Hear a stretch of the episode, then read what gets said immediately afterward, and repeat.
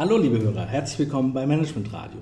Ich bin heute zu Gast bei Klenk und Hursch in Frankfurt und spreche mit Tobias Müller. Er ist Direktor von Klenk und Hursch und verantwortet den Bereich Krisenkommunikation. Herr Müller, Sie sprechen im Speedcafé zu wiederkehrenden kommunikativen Herausforderungen in Krisensituationen.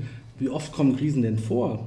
Kommen die nicht meistens überraschend? Kommen tatsächlich meistens überraschend. Äh, das ist in der Tat eigentlich ein wesentliches Element einer Krise, dass die Krise eben nicht dann kommt, äh, wenn man sie erwartet, nicht zu den gängigen Bürozeiten, gerne am Wochenende oder wenn Mitarbeiter im Urlaub sind. Also das, das ist durchaus schon der Fall, dass das dazugehört zu dem Wesen der Krise. Und zur Häufigkeit, ja, Krisen treten schon relativ häufig auf. Äh, wenn man heute in die Zeitung guckt, ähm, sieht man da doch eine ganze Menge an kleineren und größeren Krisen. Und man hat auch den Eindruck, dass es zugenommen hat in den letzten Jahren. Und das wiederum liegt aus unserer Sicht eigentlich vor allen Dingen daran, dass dieser große Trend Digitalisierung, äh, man hat nicht mehr diesen Mittlereffekt, äh, die Medien nicht mehr als Gatekeeper und auch der verstärkte Transparenzdruck von außen äh, dazu führt, dass eben mehr Krisen überhaupt Krisen werden. Früher gab es vielleicht auch operative Problemfälle, aber die sind nicht öffentlich geworden.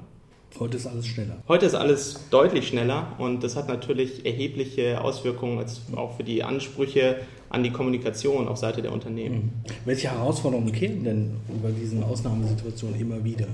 Das Problem oder die Herausforderung, dass man eben sehr, sehr schnell agieren muss, gerade dann, äh, wenn gesicherte Informationen sehr rar sind. Äh, zu Beginn einer krisenhaften Situation ist es ja meistens der Fall das ist schon eine wirkliche Herausforderung. Und da muss man das Unternehmen schon entsprechend darauf eingestellt haben, da muss das Setup stimmen, Prozesse müssen an Bord sein, das Team muss eingespielt und eingeübt sein.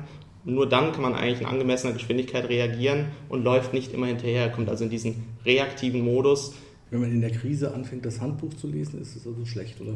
Oder ist es zumindest gut, dass man ein Handbuch hat? Ja, es ist schon mal gut, dass man ein Handbuch hat. Das ist schon mal ein erster Schritt.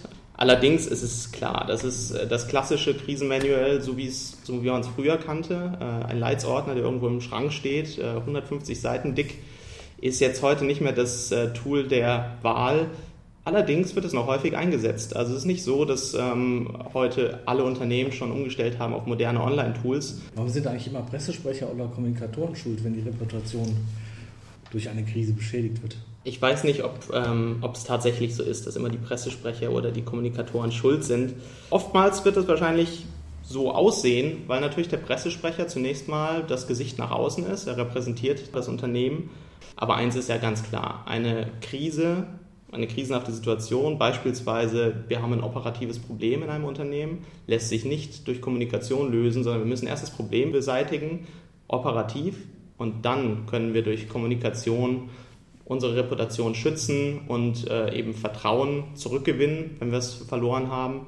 Das, das ist eben ein ganz wichtiger Punkt. Wir können die Krise nicht wegkommunizieren. Per Knopfdruck ging früher nicht, geht heute nicht, egal ob mit dem alten Handbuch oder mit einer neuen modernen Online-Plattform. Das äh, bleibt leider Wunschdenken. Welche Rolle spielen die Medien bei Krisen? Die Medien spielen in Krisen eigentlich die Rolle eines Verstärkers.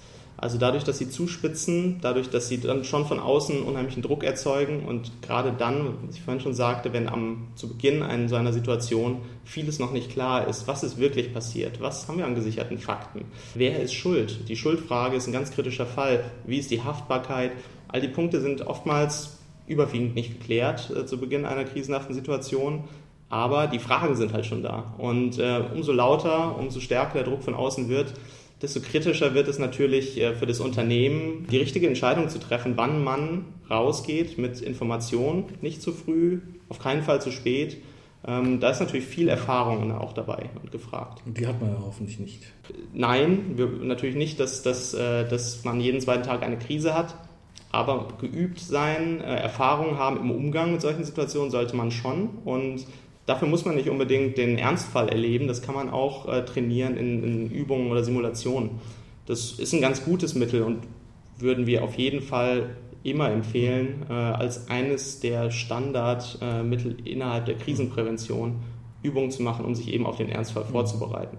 Krisen kann man ja nicht unbedingt vermeiden, aber wie kann man sich denn vorbereiten, jetzt gerade was den kommunikativen Teil angeht? Ja. Also wie gesagt, so eine Übung ist auf jeden Fall ein ganz wichtiges Element, ähm, weil auch so eine Krisenübung dieses psychologische Phänomen nutzt, dass eben sehr intensiv vorgetragenes fast genauso äh, aufgenommen wird, wie tatsächlich erlebt ist. Das heißt, wenn wir einen Fall entweder in der Szenarioplanung oder in einer Krisenübung sehr intensiv durchspielen, dann ist es insbesondere für das negative Wissen, also was mache ich nicht, was darf ich nicht machen im Krisenfall, dafür hilft das sehr und äh, da kann man eben Kurzschlussreaktionen oder Fehler vermeiden kann entsprechend nachbessern und sich da vorbereiten. Also Übungen, ganz wichtiges Element. Äh, zum Beispiel im Bereich Social Media bieten wir das auch an, dass man auf einer geschützten Plattform, in einer geschützten Umgebung quasi wie in echt simuliert. Die sieht dann aus wie die äh, Facebook-Fanpage des Unternehmens. Auf der Seite passieren dann Sachen, da kann man eben auch mal so einen kleinen Shitstorm oder größere äh, Wellen der Empörung simulieren und dann mal gucken, wie das Krisenteam äh, sich verhält.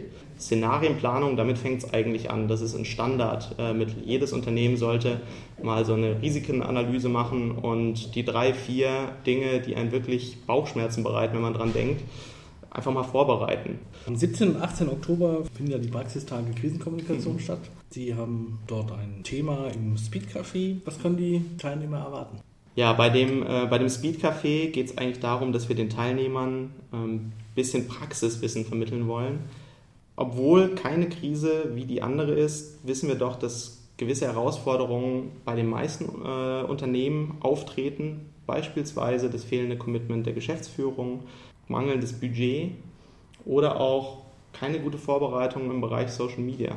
Und wir werden in diesem Speedcafé abfragen bei den Teilnehmern, was denn aus ihrer Sicht so die dringendsten Probleme, Herausforderungen sind und dann in Gruppen daran arbeiten, welche Lösungswege wir da sehen, so dass im Endeffekt das kollektive Wissen ein bisschen angezapft wird und alle Teilnehmer ein bisschen was davon äh, mitnehmen können, weil der Austausch, das wissen wir auch, der Austausch gerade im Bereich Krisenkommunikation ist ja schwierig. Im Unternehmen ist man dann doch oftmals Einzelkämpfer und äh, über das Thema Krise wird oft nicht so gerne gesprochen.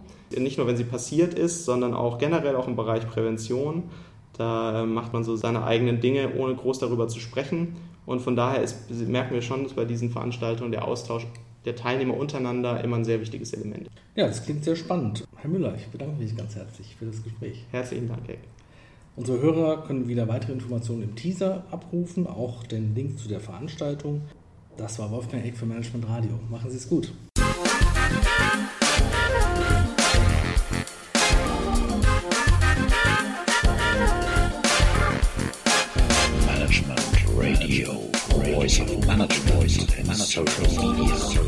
joy.